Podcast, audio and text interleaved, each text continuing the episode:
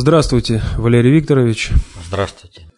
Здравствуйте, уважаемые телезрители, аудиослушатели, товарищи в студии. Сегодня 21 мая 2018 года.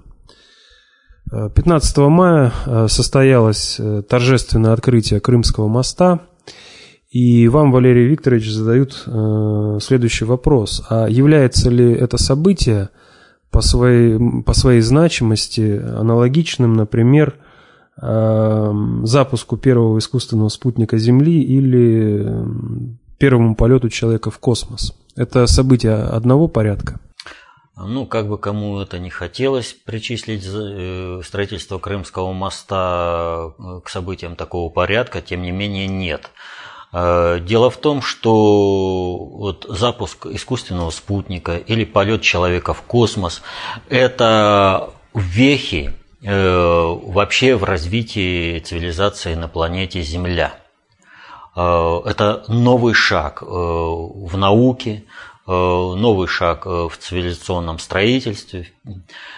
Что же касается Крымского моста, то там таких открытий, которые бы фундаментально могли изменить э, мир сами по себе, там такого не было. Да, были очень интересные технические решения, не имеющие аналогов в мире, но тем не менее, все-таки Э, строительство мостов – это уже в определенной степени обыденное дело э, на планете Земля. И естественно, что год от года э, Э, мосты строятся все более сложными в тех местах, где раньше никак не могли построить, потому что уже сейчас развитие науки и техники, технологий позволяют производить определенные материалы, позволяют иметь определенную строительную технику э, и строить такие мосты. То есть это обыденное решение. А вот запуск э, спутника в космос, полет человека в космос – это открытие новых сфер деятельности. Но, несмотря на то, что событие э, с открытием э, Крымского моста э, не стоит в ряду вот таких событий, как запуск спутников в космос, человека, полет человека в космос. Тем не менее, это очень серьезное, фундаментальное событие, изменяющее течение э, всей политической жизни, конфигурацию цивилизации на планете Земля. И, видимо, вот именно из-за этого у человека такие образы родились. А на самом же деле э, запуск Крымского моста строительство Крымского моста э, можно было бы сравнить с другим событием. Это со, строителем, со строительством Днепрогэса. Э, что характерно, э, Днепрогэс был заложен в 1927 году. Это одна, один из тех немногих годов переломного характера, когда вроде внешне ничего не происходит такого фундаментального, а э, реально напряженность политической деятельности приводит к тому, что изменяется будущая конфигурация политического устройства мира. Вот 27 год – это один из таких годов. Там э, по многим параметрам. Надо вот посмотреть, и тогда вот. Так вот, э, в 1932 году, когда пустили первую очередь Днепрогресса, вот это событие показало, что Советский Союз – это не failed state, это не промежуточное государство, что советская власть в России пришла всерьез и надолго, что с наскока не взять, что советская власть в стране может решать проекты, которые обеспечивают суверенитет и независимость. В данном случае есть нюансы. Суверенитет и независимость государства.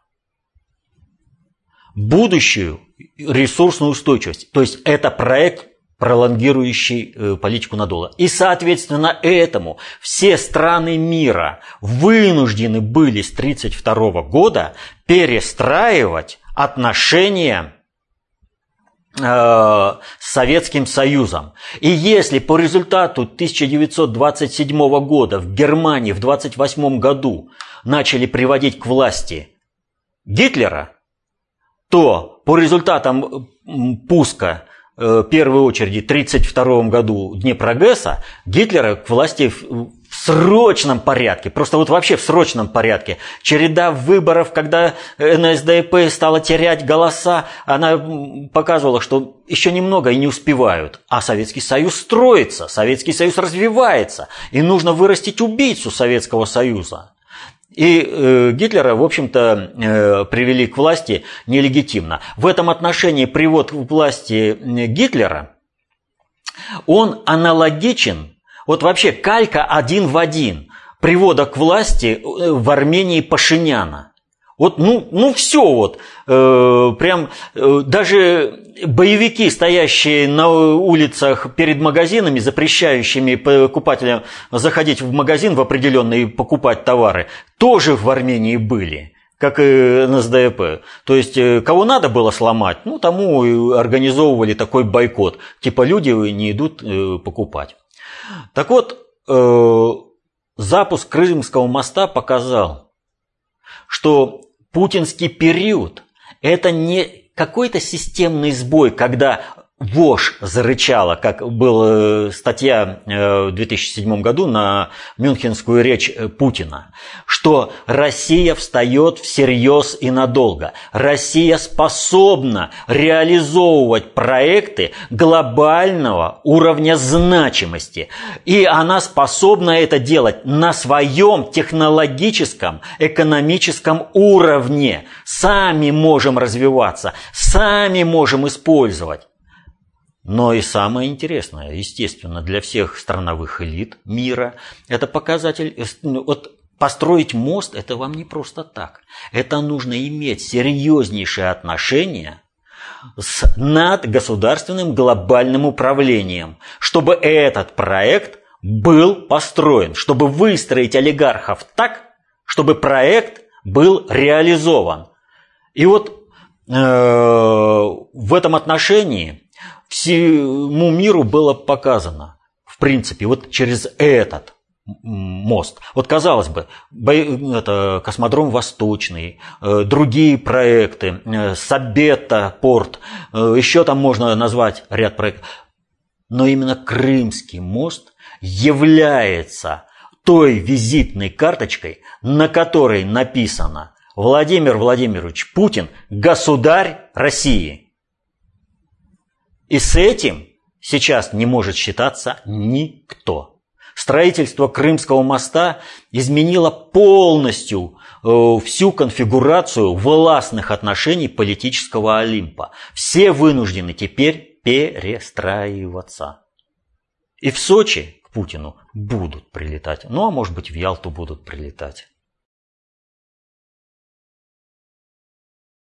Ну вот, кстати, на том же Западе сейчас появились призывы, а давайте-ка взорвем мост Путина. Как это прокомментируете? Ну, здесь вот я уже затронул эту тему, что э, реализация таких масштабных проектов без соглашения э, с глобальным надгосударственным управлением в принципе невозможна. Но э, в какой-то газетенке, реально в газетенке, так, знаете, мелкого пошиба, в Соединенных Штатах прозвучал такой призыв, а давайте разбомбим. И вдруг такое внимание. Вот это внимание, оно чрезмерно, потому что газетенка, э, которая пропищала реально. Вот.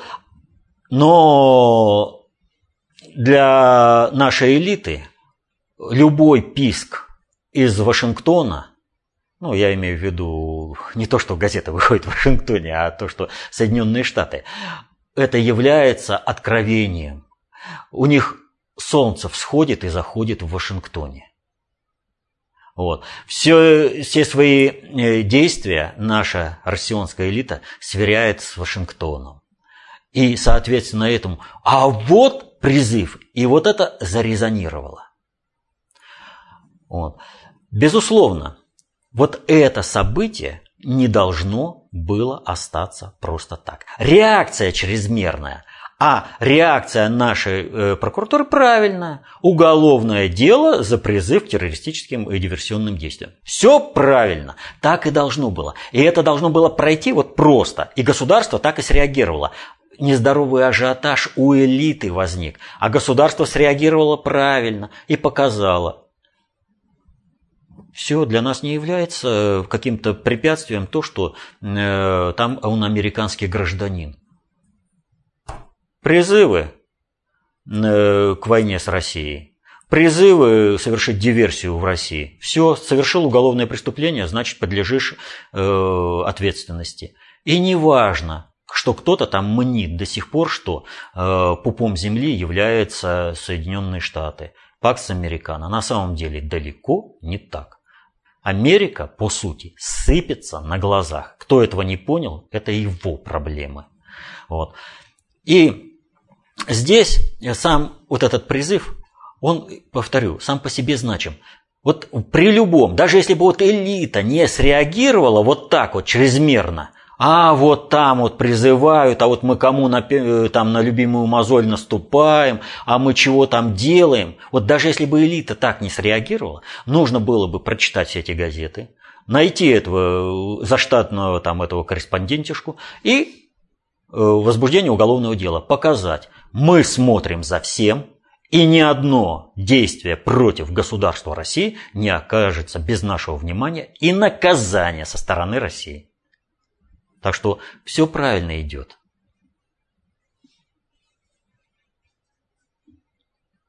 А далее вопрос от Ивана Ларионова. Э, уважаемый Валерий Викторович, прокомментируйте, пожалуйста, королевскую свадьбу принца Гарри.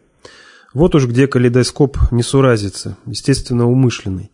Без вкусицы очевидной, не говоря о так называемых манерах так называемого high society, высшего общества. И вообще впечатление полного балагана и ряженых, пестрящих красками нарядов на этом спектакле. Какие э, интересные замечания. А давно ли весь мир с ума сходил по юбилею Елизаветы II? А давно ли весь мир с ума сходил э, по свадьбе э, старшего брата, как его? Это, на Миддлтон, Моветон. То есть, вот, обра... вот смотрите, даже уже это, подзабыл имя. А раньше-то что было? Великобритания, пуп земли. И ведь посмотрите, как носились со свадьбой э, там, э, с юбилеем, и как прошла она сейчас. Это разительный контраст у нас в России. То есть основную массу населения и средством массовой информации свадьба э, члена королевской семьи интересует постольку поскольку. Но не то в западном мире, особенно в англоязычном, особенно в Доминионе, э, в британском. А о чем это в британском содружестве? О чем это говорит? А это говорит о том, что мы, как Россия, как государство, обретаем суверенитет все более и более э, полно. И для нас события которые происходят в Великобритании, не, явля... не являются давлеющим политическим фактором в сфере культуры и социальных отношений. Ведь как нам представляли? Ну вот она одна королева, вот там все, там поэтому с королевской семьей там все связано, все должно быть интересно. Она же одна на весь мир. Да, это правда. Королевская семья одна на весь мир. Как бы кому того не хотелось, Британия по-прежнему является центром концентрации управления, она управляет процессами в мире. И когда кто-то говорит, что Британия – это американский пудель, то он совершенно перепутал. Это Соединенные Штаты, полный проект Великобритании, который так и не обрел своего суверенитета от Великобритании. Он так и решал вопросы управления в мире то, что нужно в Великобритании. И поэтому Великобритания там, где надо поддержать Соединенные Штаты, была впереди планеты всей. Она показывала, это надо сделать. Инициатива вроде бы исходит из Соединенных Штатов, которые как бы строят Пакс Американо. А на самом деле это инициатива Великобритании, которая через инструментарий жандарма в лице Соединенных Штатов решает свои проблемы. Но время прошло. И центр концентрации управления переносится в Китай. А что нужно сделать с предыдущим, с прежним центром концентрации управления? А нужно сделать то, чтобы он перестал существовать. И в этом отношении требуется его определенная дискредитация. В 1937 году э, Эдуард VIII ушел э, с престола, потому что он женился на разведенной женщине. А сейчас, какой бы там ни был, пусть он шестой по очереди, но наследный принц женится на разведенной женщине. И ничего. Более того, это э, сказка про Золушку, это так красиво, это все, там Золушка вышла замуж за принца, она э, первая актриса, первая американка, э, вышедшая за принца, э, первая мулатка, вышедшая за принца. Она во многом первая. Но что интересно, по просьбе вот этой невесты был Э, венчал их епископ, выписанный из Соединенных Штатов, из Чикаго. Э, подпевка, э, которая у них там была, вот пев, певчие церковные. Нет, церковные певчие. Вот. Тоже негрита, это негритянское было. И в результате что получилось? Вот э, в определенной степени христианскую религию негритянское население, разношерстное, которое завезли э, в Соединенные Штаты в качестве рабов, они сформировали свой, свой ритуал, свою процедуру богослужения. Вроде бы та же христианская церковь, но она вся другая. Там э, негритянские мотивы во всем как себя ведет э, священник, э, как поют, как выглядят. И вот чопорная Англия с вековыми традициями, с устоявшимися этими вековыми традициями. Королевская семья, которая задает эталон поведения в мире. И у них свадьба проходит как какой-то ярмарочный балаган, как какое-то цирковое представление, когда епископ ведет себя как клоун, которому потом напомнили, что ты все-таки свадьбу, а, я еще и поженить вас должен. И вот, с одной стороны, вроде бы вот жених и невеста улыбались там добродушно, как передают СМИ, но ведь истинно английская аристократия – королевская эта семья сидела и оплывала. Они в шоке были. Вот что происходит? Они-то реально понимают, что происходит. А как, э, какой церковный хор? Э, это же какой-то джаз? Это же какое-то э, эстрадное представление, но никак не богослужение в английских формах. То есть с приходом э, вот этой актрисы э, Меган Маркл вот, происходит полномасштабное опускание, дискредитация всей королевской семьи и великосветского общества Великобритании в целом.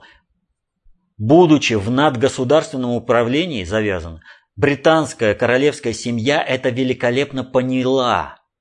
Но сделать ничего не смогла, потому что это более высокое управление. И осталось только сидеть и оплывать. Потому что чего бы она там не захотела, вот эта актриса, пригласить вот этого епископа, вот этих хоровых певцов, ей бы было сказано, английская традиция неизменна. Почему английские газоны такие ровные? Потому что их 300 лет подстригают. А тут, вот вы представьте себе, какая сила надавила на британскую королевскую семью, чтобы она, может быть, это и не Меган Маркл предложила вот этих всех, а был подбор совершенно другой, но на нее записали. А для королевской семьи, для Елизаветы II, ну, у нее утешение как бы. Ну что, все, э, как бы моя-то жизнь закончилась, и на остаток еще мне хватит. Вот. А ну, по отношению к принцу Гарри, там, походу, он еще до свадьбы попал под каблук Меган Маркл, как, исходя из его же собственных интервью. Там просто, если она, когда он пытался сделать ей предложение и не мог вымолвить, фактически произошло так. Э, Все, я согласна, давай сюда кольцо. И так я еще ничего не сказал. Неважно. Ну, там как было? Э, он сам передает. Она у меня дважды спросила, я еще слово, говорит, не успел сказать, а она уже говорит, я могу сказать «да»? И колечко сюда. Ну и кто кому кольцо одел? Она сама его э, на церемонии, он не мог ей надеть кольцо, она ему помогла одеть кольцо ей на палец. Ну, в общем-то, да, да, да, вот я по этому поводу. Там э, достаточно много содержательно показателей.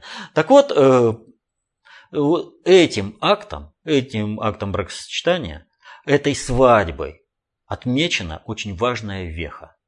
Веха начала полной дискредитации британской королевской семьи, опускания и опускания Англии как центра концентрации управления процесс пошел. Если раньше процессы эти шли медленно, то в настоящее время они теперь э, стали э, как бы достоянием гласности. То есть они теперь пойдут публично. То, что раньше происходило не публично и многие, да где вы что там нашли, да где вы что увидели, теперь будут видеть. Теперь эти процессы будут соответствующим образом оформляться в информационной сфере. Ну вот несмотря на то, что прокомментировали, так скажем, события, связанные с британской короной, у нас есть вопрос от Аллы Бочкаревой, а, которая а, написала следующее. Валерий Викторович, почему, говоря о политике США, о противостоянии страновиков и глобальщиков, вы никогда не упоминаете о реальных кукловодах не только политико-экономической жизни США, но и всей финансово-политической жизни в мире, а именно о британской короне? Она контролирует не только Содружество наций, 53 государства, 39 миллионов квадратных километров, 2,5 миллиарда населения, но и глобальный финансовый мир. Федеральная резервная система, военно-промышленное руководство США находится под полным контролем британской короны. Это подтверждает список главных военных подрядчиков Пентагона и их связи с Винзорами. Для британской короны президент США всего лишь менеджер, который обязан выполнять команды. Почему этот аспект вами никогда не освещается? Ну, во-первых, я освещаю этот аспект и достаточно регулярно. Э, что касается самого вопроса, то вот то, что уже это сформулировано, показывает, что если э, в определенных э, слоях общества вот это видение процесса есть, то оно будет расширяться. А почему это видение процесса стало возможным? Почему его стали озвучивать? А потому что спускают Соедин... это, Великобританию, то, о чем я говорю. Это станет явным. Но вопрос заключается в следующем. Управление не может э, быть без субъекта управления. Потому что вот есть один центр концентрации управления. Если его ликвидировать, то тогда управление по полной функции э, будет нарушено. Чтобы этого не произошло, то управление переносится с одного центра концентрации управления на другой. И таким центром концентрации управления стал Китай. Э, надо вспомнить, что это, Кейт Миддлтон при приезде Си Цзиньпина была одета в белое подвенечное китайское красное платье. Вот. И сидела рядом э, с Си Цзиньпином. Для западной традиции это ничего не значит, а для Китая, в общем-то, это э, символьный знак. Так вот, события, которые сейчас происходят вокруг Китая, они э, все очень и очень содержательны и показательны. Вот э, сейчас э, принято решение о том, что торговая война между э, Соединенными Штатами и Китаем откладывается. И вроде бы как Соединенные Штаты опять победили. Другие говорят, нет, не победили. Потому что сам э, конфликт привел к тому, что э, Соединенные Штаты потеряли больше, э, чем э, Китай. А что вообще-то на самом деле произошло? Вот пришел президент Трамп с его э, лозунгом «America First». Э, Америка прежде всего, не превыше всего, вот не надо здесь убирались, вот, не по надусе, а прежде всего. То есть сначала думай об Америке, а потом уже обо всех других процессах.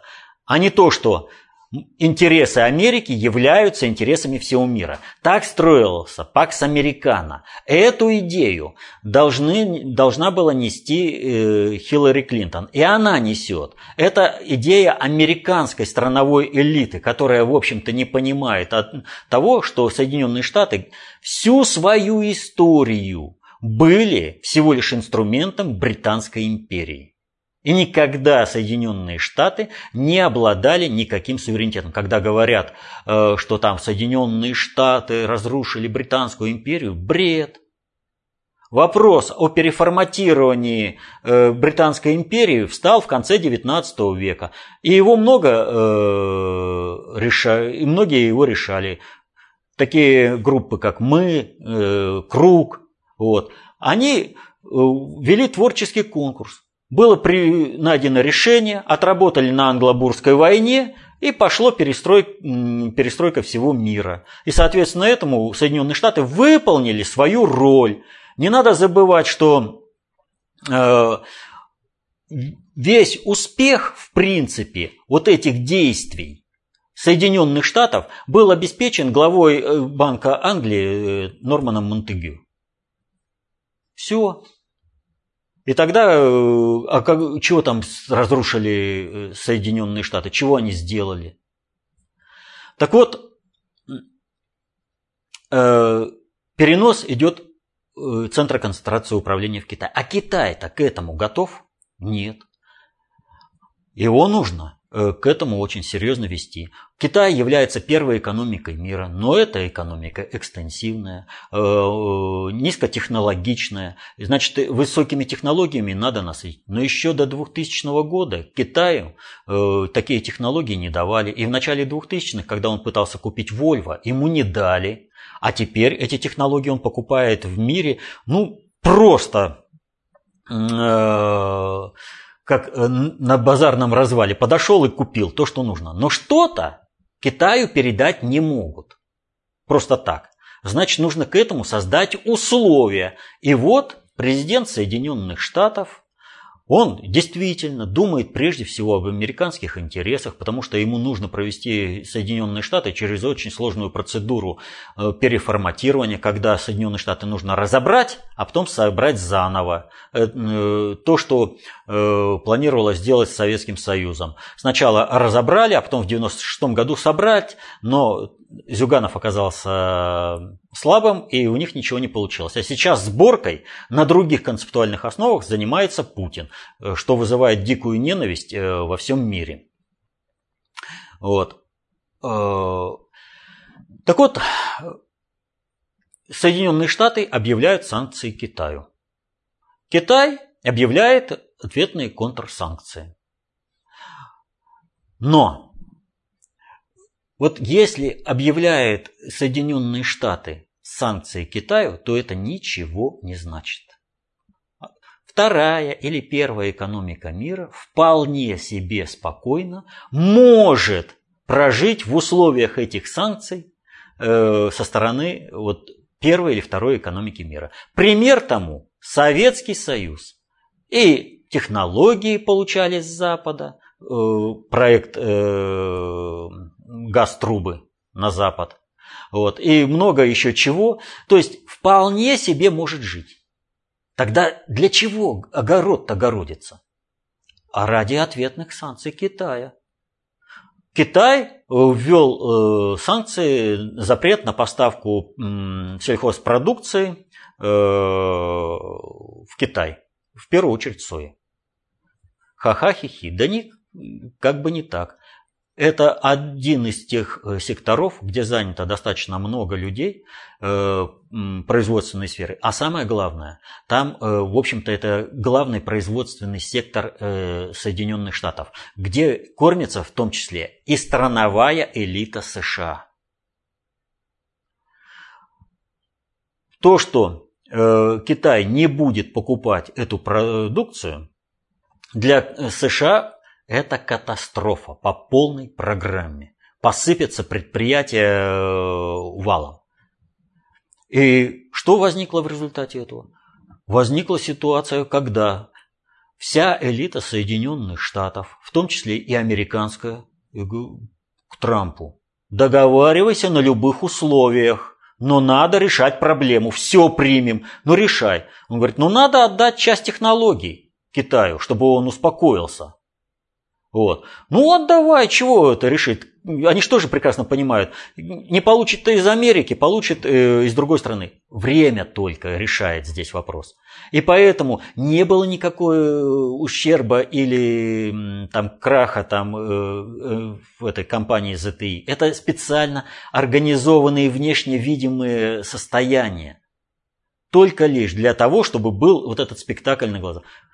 Трамп выходит на новый контакт с, Соединен... Э, с Китаем, э, Соединенные Штаты, и подписываются решения, при которых все как бы остается при своих, только Китай уже получает доступ к тем американским технологиям, которые были необходимы здесь и сейчас. И вместо, там, скажем, года они получили в результате вот этой игры в санкции за два месяца. Все это спектакль по переносу, по ускорению процесса, перенос центра концентрации управления из Великобритании в Китай и насыщение Китая до того состояния, когда он сможет стать вот таким полновластным центром концентрации управления, которым был, была Великобритания. А свадьба – это показатель, что все, время пришло сливать Э, Великобританию. Но это не значит, что она будет завтра слита или там это. Это длительный процесс. Игра в Брексит, выход не выход, она будет продолжаться до того момента, пока не будет переформатирована вся Европа, а не Великобритания. Без э, Европы Великобритания не жилец. Она только за счет игры Э, вот в этом своем исключительном э, состоянии э, по отношению к Европе, к Европе что-то из себя значит. И тот факт, что Терезу Мэй не пригласили на свадьбу, но это вообще, она не по статусу. Она такой же клоун, которого назначили, чтобы она выполнила определенную роль, чтобы вывести процесс Брексита в определенную стадию когда можно тянуть э, вот эту э, резину столь долго, сколько надо.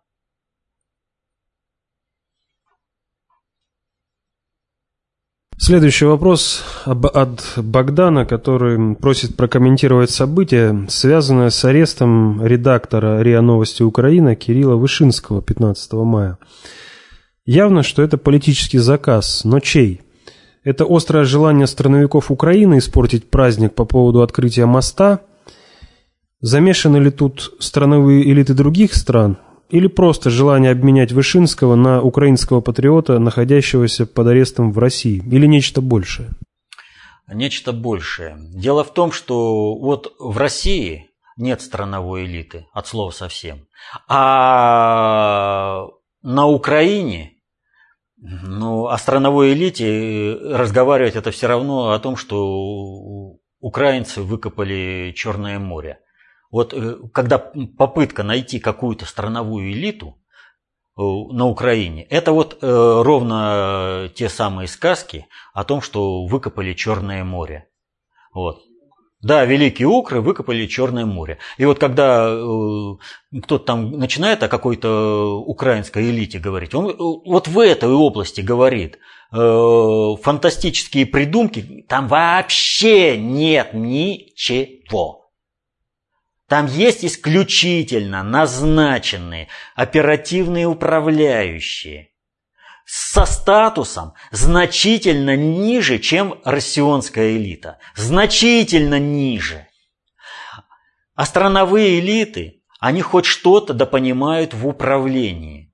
Они хоть что-то доделают в, как в государственном управлении, так и в надгосударственном управлении. Они не инструментарий в чистом виде. А все э, украинские олигархи – это инструментарий в чистом виде. Кого надо, того э, используем. И тот же этот, э, господи, Коломойский, который то ли жив, то ли мертв. Надо, появился. Никто не видел, но он решение принял. Не надо, он опять исчез. И так вот все это идет. Так вот, вся эта украинская элита – это коллективный Коломойский которого никто никак не видит, но от имени кого-то там чего-то объявляют. Принять какое-то решение, соответственно этому, инструментарий не может. Но не может лопата принять решение за садовника. Это садовник принимает решение, что делать этой лопатой, как ее, это, ей копать, э, что там э, копать, и в каком виде она будет поставлена э, там в инструмент, это, этот, как его, поставлено в ящик этот для инструментов. Вот. Садовник решает, но никак не это. Поэтому, соответственно, этому вопросу идет и э, вся политика на Украине. Нет никаких решений Порошенко.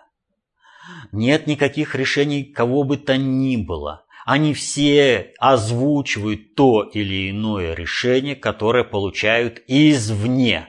Не более того, никакой самостоятельности в принятии решений нет. У них есть только лишь э, самостоятельность в в исполнении этого решения. Вот здесь, пожалуйста, с той или иной степенью э, жестокости, с той или иной степенью эмоциональности, что-то порешай. Вот здесь, но не более того. Что касается СБУ, то СБУ это просто гестапо в самом худшем его виде. Плевать они хотели СБУшники на Украину. А им неплохо под крылом ФБР. Они подчиняются ФБР. ФБР управляет, принимает решение, какие операции проводить, прочее. Ничего СБУ не может без ФБР. Любая акция подобного плана – это распоряжение исключительно ФБР. Вот это надо понимать, что никакой от себятины там в принятии решений нет. Если кто-то такое себе позволит, он будет наказан показательно. И все это прекрасно понимают. И поэтому и они играют в некую самостоятельность в принятии решений. Ну ничего, подобного у них нет. Но что же происходит? А мы забыли о том, что по Украине, по Киеву уже ходят э, отряды СА, то есть так называемая дружина. А вот пришло время и запрета прессы. То есть на Украину накладывают кальку Третьего Рейха по полной программе. Украину дискредитируют. Нынешний управленческий режим дискредитируют для его замены. И здесь нужно понимать простую вещь что все вот эти проекты, Порошенко, Савченко и прочее, они все проекты более высокого, глобального уровня. но реализует их американская страновая элита с той или иной степенью подконтрольности глобальщикам. И здесь нужно показать, что ведет себя нецивилизованно, что Украина э, пиратское государство, захватили судно. Судьбы людей вообще не играют никакой роли здесь. Это глобальщики и надгосударственное управление, страновики Соединенных Штатов. Для них вообще это люди ничего не значат. Вот. Нужно показать э, прессинг на прессу. Ну они что, своих начнут сажать? Да нет. Вот сначала Россию, может быть, и гешефт какой-то от России получим в плане сдачи своего суверенитета. Вот. И таким образом решается. И это все капает, капает, капает и решается. И вот здесь какая ситуация это? Вот приехал Волкер и что-то сказал. И у нас тут истерика. Вот Волкер сказал, конец Минским соглашениям, мы должны отказаться от... С какой радости? Кто такой Волкер? Какое он отношение имеет к Минским соглашениям? Никакого. От слова совсем. А что тогда возбудилась наша элита? А им нужно сделать ку перед своим американским хозяином. Им нужно слить Минские соглашения. Минские соглашения – это тот молот, которым наша дипломатия медленно, но устойчиво и верно долбит э, по всему блоку укреплений э, дипломатии с Запада. И все рушится, и время играет исключительно на Россию. А вот если Россия сама отказывается от э, Минских соглашений, то Россия в международном плане моментально теряет право голоса. И что и как будет на Украине, будут решать какое-нибудь международное сообщество, а России доведут решение, которое оно обязано выполнить. Это вот как Мюнхенский сговор с Бенешем. Посидел в коридорчике, подождал, пока там сильные мира сего решают, и пришли и сказали, а ты отдаешь территорию. Вот то же самое, вот все, кто бьется за отмену Минских соглашений, они хотят, чтобы Россия была в том же положении, что была в 1938 году э, Чехословакия. Чтобы точно так же мировое сообщество диктовало президенту России свои условия, и он выполнял. Поэтому они и бились, поэтому это постоянные истерики, что у нас э, министр иностранных дел Лавров не справляется, все он э, испортил.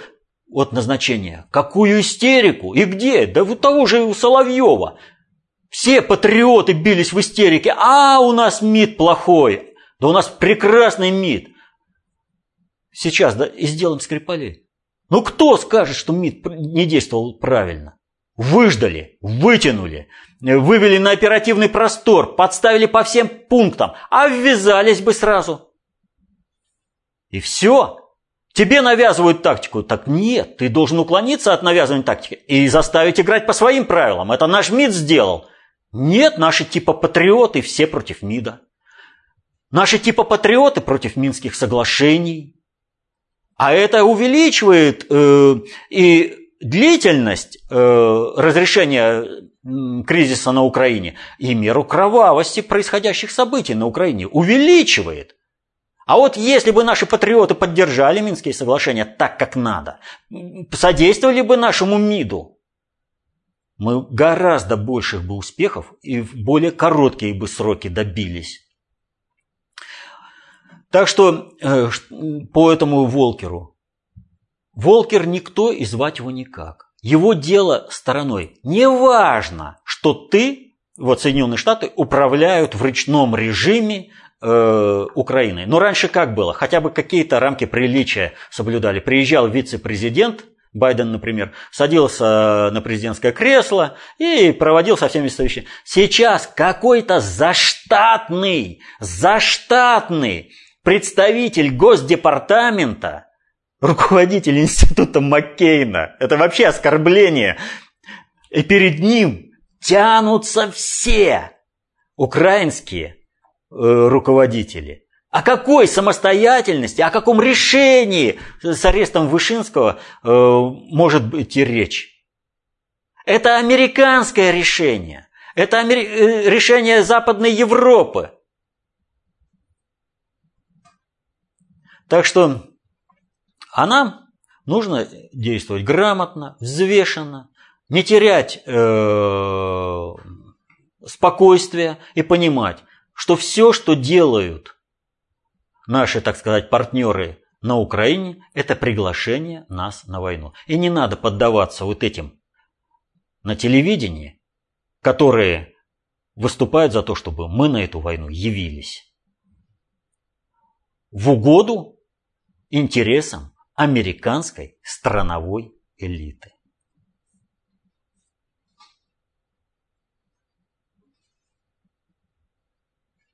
Следующий вопрос от Марии э, Николаевны, как она себя назвала. Э, здравствуйте. Работая с коллегой, который служил в советской армии в ВДВ на территории Венгрии, удалось узнать о так называемом венгерском восстании, где в начале всего действия было вырезано порядка 200 советских военнослужащих. Понятно, что работали в кавычках спецслужбы Запада, но но почему ни советские, ни россиянские СМИ, ни вы не озвучили причину, детали? Давая интервью концептуалу, затронули лишь как венгерское и чехословацкое восстание. Ничего себе восстание. К сожалению, на данный момент у меня нет коллеги источника по Чехословакии.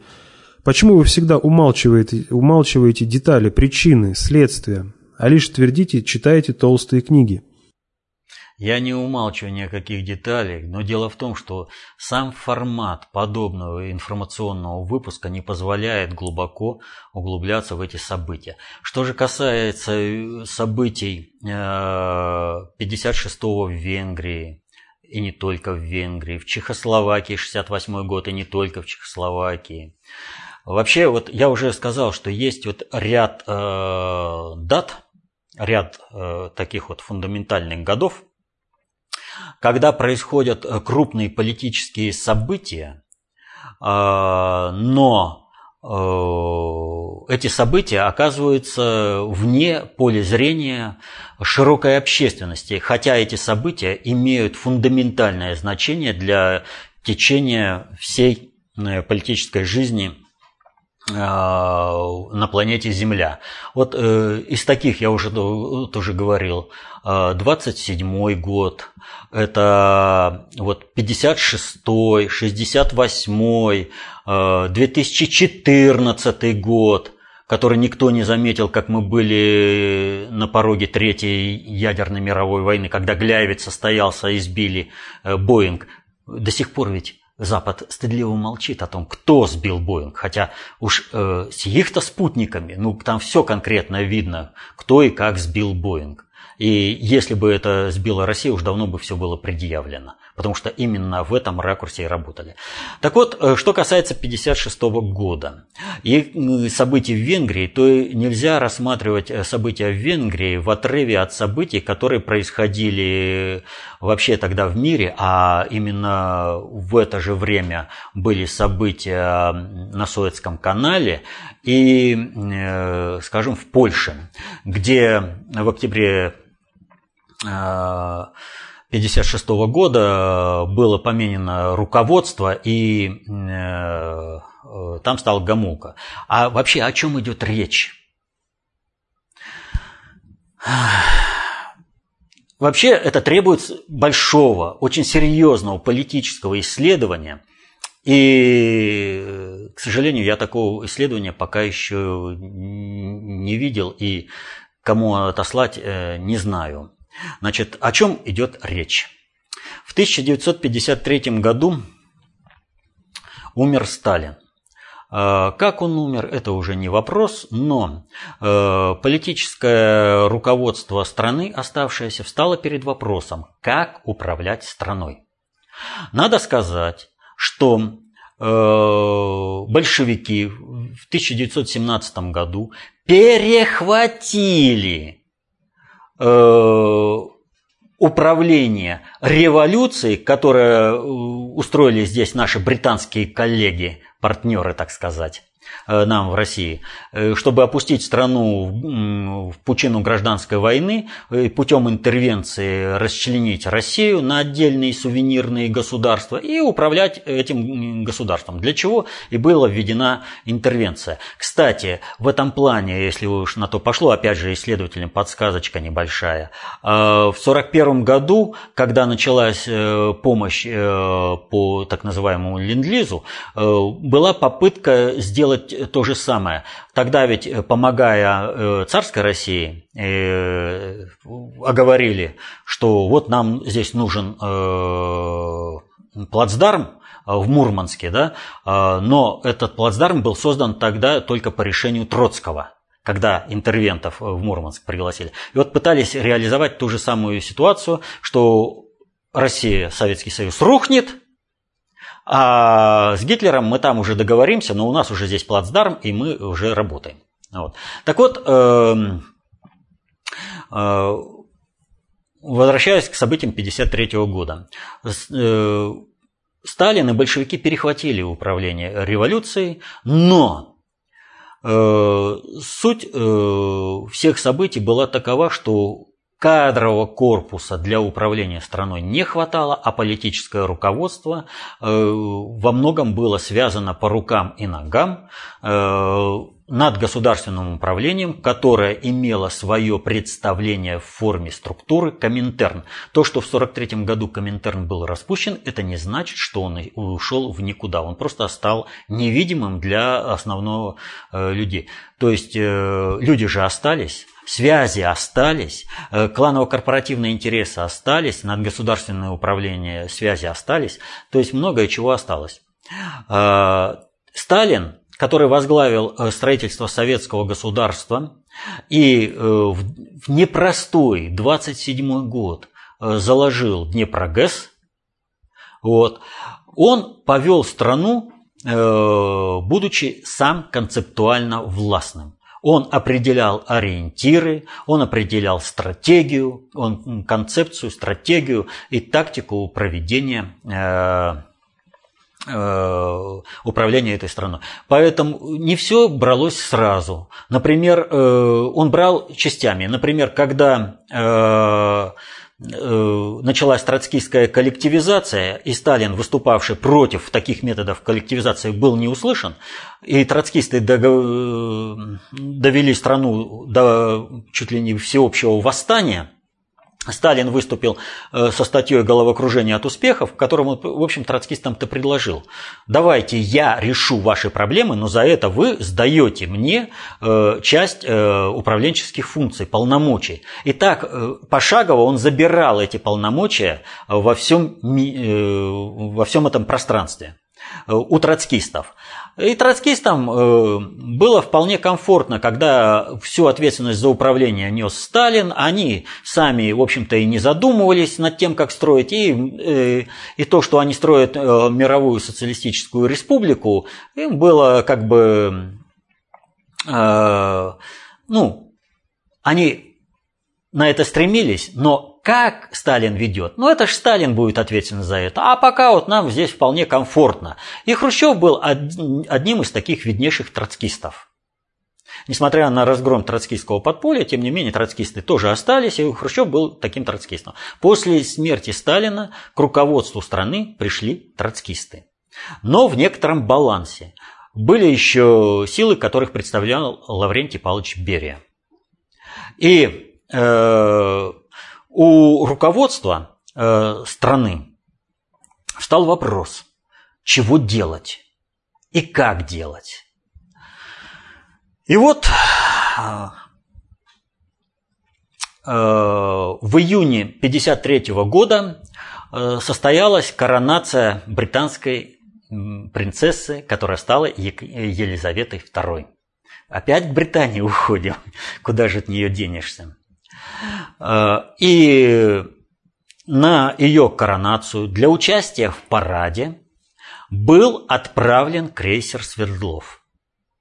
Вроде бы ничего необычного в этом нет, но есть маленький нюанс. И вот когда у нас происходит десакрализация парада и все прочее, это надо понимать, что значит ритуал в плане управления государством.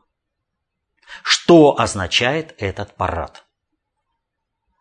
В данной ситуации парад означал то, что мы отправляем свое судно, которое, э, свой корабль, прошу прощения, которое, э, который будет символизировать то, что мы находимся в едином строю под управлением британской короны. Нужно таким мне сразу же поправить и скажут, как же так? В 1937 году на коронации Георга VI после Эдуарда VIII, вот, который отрекся из-за разведенной женщины и сказал, что любовь стоит короны. Вот. Но там немножко все не так было, это как бы лирика.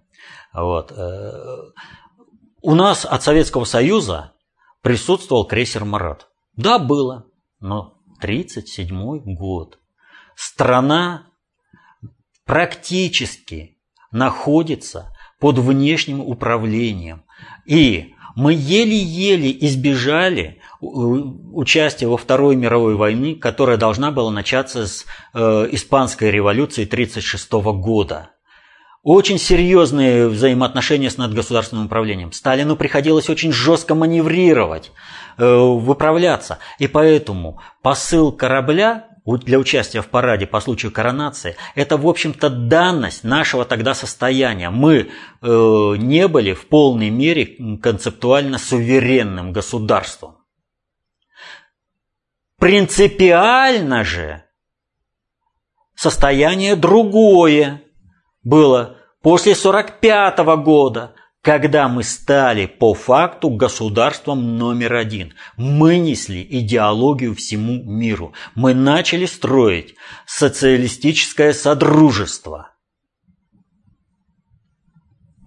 То есть признавать приоритет британской короны для нас уже, извините, неприемлемо. Но корабль послали – ну, надо сказать, что вот э, там, значит, было, э, он присутствовал там 8-17 июня, а 26 июня был убит Берия. Вот, то есть это очень серьезные показатели. У нас был великолепный парад, к морякам нашим претензий нет, но вот сама фактология того, что произошло. Вот э, приходит наше судно, встает на рейде и когда нужно приветствовать королеву, вместо одного залпа, который полагается прибывшему судну, делается три залпа. То есть уже изначально показывается, что вот мы все вашинские. Командир корабля идиот, чтобы в таких вещах, где процедура проговорена до предела, нарушить это. Нет, это установка из центра. А дальше больше. Внимание британской э, королевской семьи капитану, ну просто сногсшибательное. Конечно, можно объяснить, э, что, скажем, э, принцесса Маргарет потеряла голову, влюбилась в русского капитана, но не до такой же степени, чтобы совершать безумство. Соответственно, такие публичные, зная, что это, в принципе, ни к чему не приведет. Вплоть до того, что э, он ее три дня сопровождал э, капитана в поездке. А тоже разрешение из центра, из Москвы. Там много. Вот капи... Э, советского капитана выделяли особо. И было показано, что все приветствуется, вы правильно себя ведете, все к вам особое отношение, все прочее. То есть когда троцкистское управление потеряло хозяина в лице э, Сталина, оно столкнулось, а как нам вот этой большой страной управлять? Куда ее вести? Как встраивать в мировые отношения? Но троцкисты, встроенные в мировое надгосударственное управление, которое осуществляет британская корона. Соответственно, этому и было подсказано, что и как делать. Сделайте вот этот публичный шаг, шаркните ножкой, и дальше с вами начнется диалог. Так и пошло. И в результате этого в апреле 1956 года уже на крейсере Орджоникидзе советское руководство в лице Хрущева и Булганина, то есть партия и правительство. Тогда еще не было полновластия Хрущева. И даже академик Курчатов, вообще тайна советской бомбы атомной, и кого бы надо было хранить, а поплыли э, в Великобританию с государственным визитом.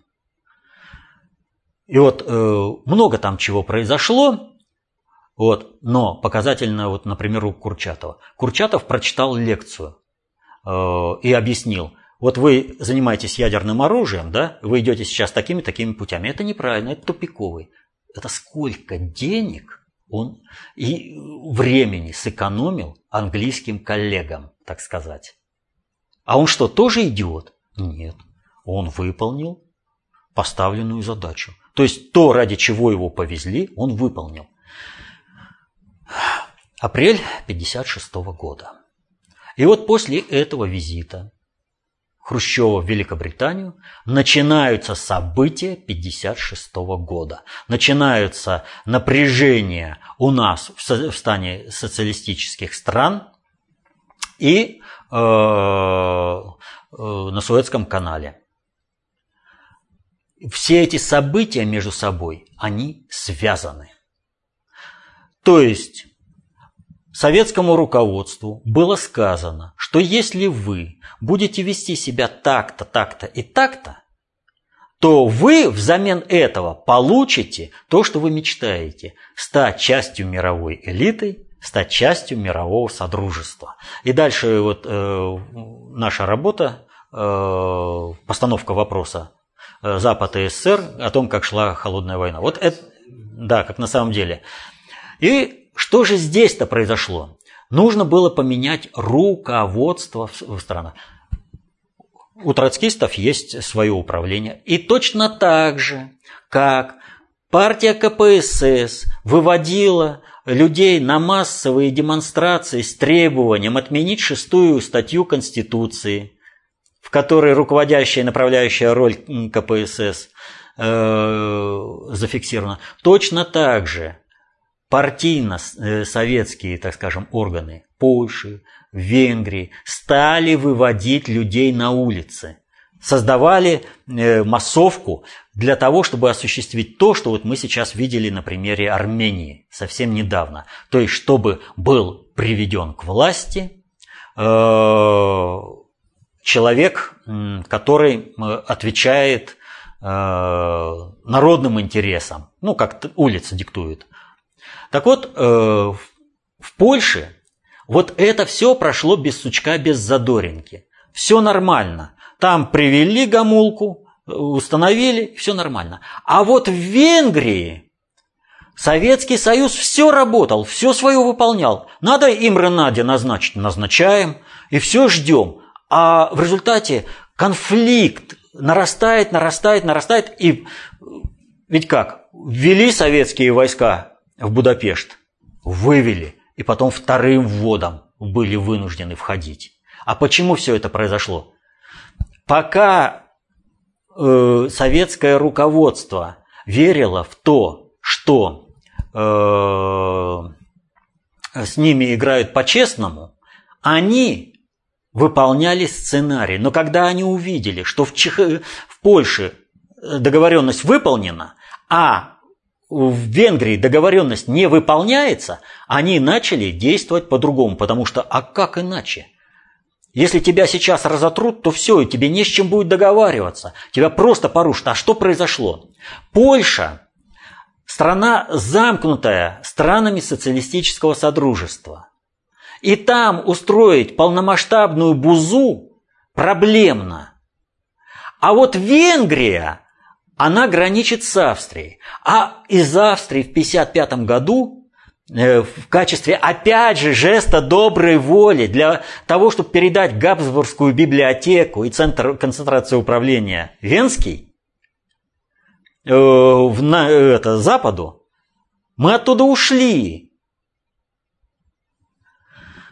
В результате этого что получилось? Венгерская э, граница оказалась открытой для переброски венгров, которые служили в войсках, э, ну, воевали на территории Советского Союза, а потом ушли на Запад. И их массово можно было беспроблемно перебрасывать через границу. Потому что границу контролировали люди, замкнутые вот на этот заговор. Все они так или иначе управлялись либо из Москвы, либо из Лондона, неважно, э, какой сейчас баланс, это в общих чертах, это вот, э, если большую историческую работу писать, там очень много чего интересного. Так вот, э, границы были открыты. И вот у Венгрии был огромный потенциал попытаться все решить с нахрапа. И Американская страновая элита, безусловно, этим шансом воспользовалась по полной программе. И Венгрию попытались захватить, оторвать этот кусок, следом за... Вот из Австрии ушли, теперь уйдете из Венгрии, а дальше мы будем вас вам диктовать и вас наклонять. Будет совершенно другие условия. Вот тут-то советское правительство и э, поняло, что их кинули, быстро отыграли назад, но на Суэце уже ничего не отыграешь. Это вот большое заблуждение, что типа советского правительства не хватило, усилий Советского Союза не хватило на два момента, на Суэцкий канал и на Венгрию. Советскому Союзу, в общем-то, которого всегда рисовали как из ада, было по барабану, как его станут описывать в западных газетах. И говорить, что вот там они чего-то испугались за свой имидж, э, чепуха. Не успели, потому что там э, на Суэце события проходили практически параллельно с событием в Венгрии. В Венгрии они отыграли. Они, может быть, бы решили сыграть и в обратку, и по Суэцу, потому что тоже здесь поддавки играли, тоже сдавали под будущее вхождение э, в, в золотую элиту. Но не успели. Поэтому вошли, подавили, навели порядок и поставили, в общем-то, несистемного Яна Шакадара. Вообще события очень и очень интересные. Вот, э, вот такие вот года, как 56-й, когда есть внешняя канва событий, вот, которая затеняет реальную политическую жизнь надгосударственного управления – вот. Они э, требуют своего исследования, вот, описания. Таких годов, говорю, не так уж много, но они фундаментальные.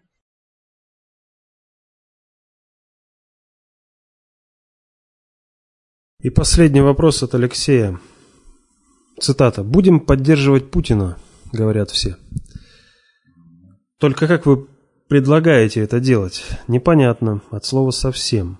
Наверное, как всегда, изучением толстых книжек. Это, конечно, надо, но только пока народ будет читать, произойдет много нехорошего, так как у врагов России есть четкие планы действий на каждый день. Людям нужны простые лозунги, а книги вашей теории очень сложны. Это не капитал Маркса и не теории Ленина. А ведь за ним пошел народ. И если, например, э, вам задать вопрос, что делать людям сегодня, завтра, послезавтра, каков ваш план – я думаю, вы не сможете на них ответить прямо, и, похоже, Путин не сможет, потому что не знает. Встать во главе масс – это жертва собой. Путин это сделал, и все, больше никто. В общем, извечный вопрос, что делать и ваш рецепт? Рецепт один – читать толстые книги. Что же касается такого упрощенчества, что э, книги Маркса попроще, то это, мягко говоря, не так. И прежде чем э, марксизм, новая наука управления для того времени, э, вошла в более-менее серьезные ну, нашла серьезную аудиторию, э, она изучалась в марксистских кружках различным способом. То есть очень и очень долго набирали вот эту мышечную массу, что называется. Ну вот. Что касается концепции общественной безопасности, все происходит гораздо быстрее. А, ведь э, простые лозунги, они нужны не, э, народу.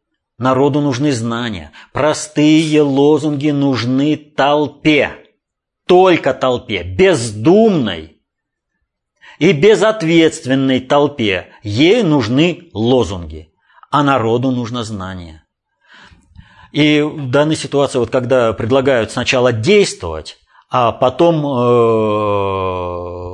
думать, да, или что-то принимать решение. И это вот э, в полной мере Льюис Кэрролл, э, Алиса в стране чудес. Королева, помните, да? Давайте сначала вынесем реши, это, приговор, а потом уже обсудим, что там суть дела.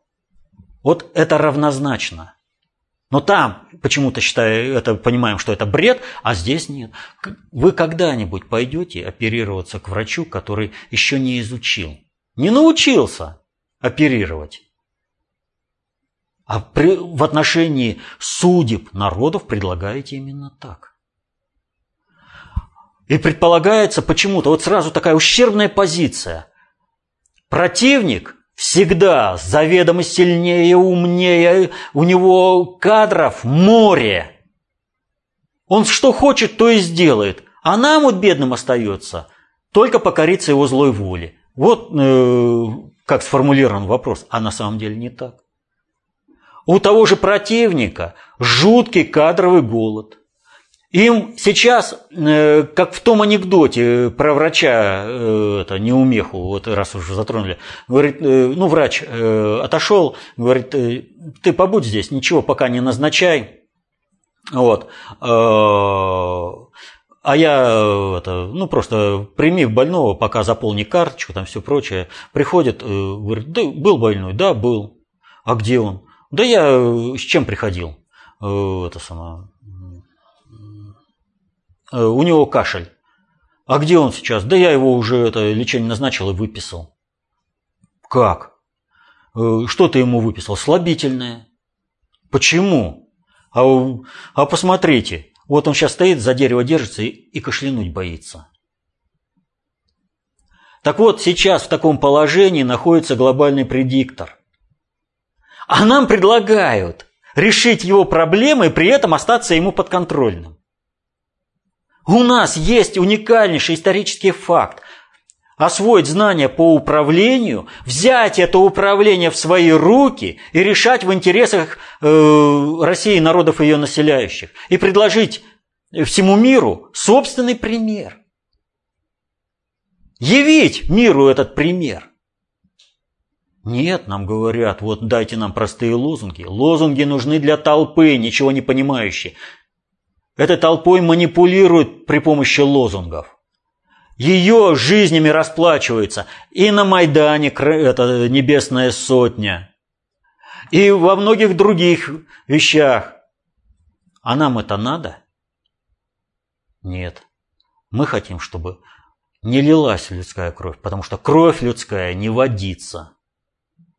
И не гоже в каких-то там решениях подходить э, в том плане, а, неважно, кто-то там помрет, сколько-то там это, чье-то там счастье требует этого. Нет, это троцкистский лозунг.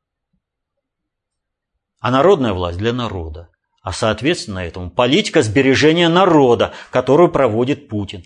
Путин все делает осмысленно. А если кто-то не понимает, что делает Путин, не понимает, что Путин говорит, Путин вполне конкретно говорит о будущем, то это только потому, что человек не знает, Э, не обладает необходимыми знаниями. А такие знания по управлению обществом даются в достаточно общей теории управления составной части концепции общественной безопасности. Только освоив эти знания, в полной мере можно понять, что говорит Путин. А сейчас получается, в общем-то, так. Э, вот был э, такой советский фильм, мультфильм «Козленок, который умел считать до десяти».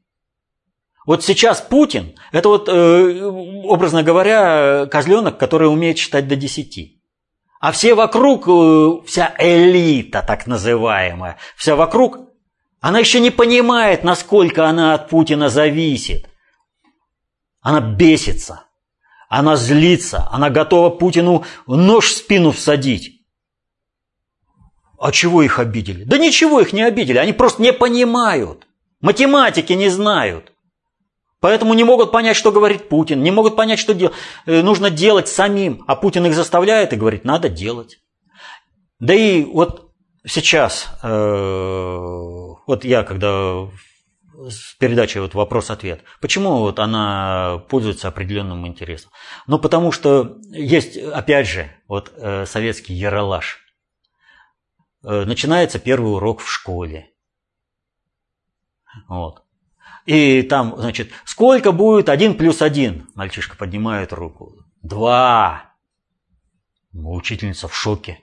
Ну да, э, не поймешь. То ли от того, что он правильно ответил, то ли потому, что он, в общем-то, как бы уже взрослый для такого-то ответа. Вот.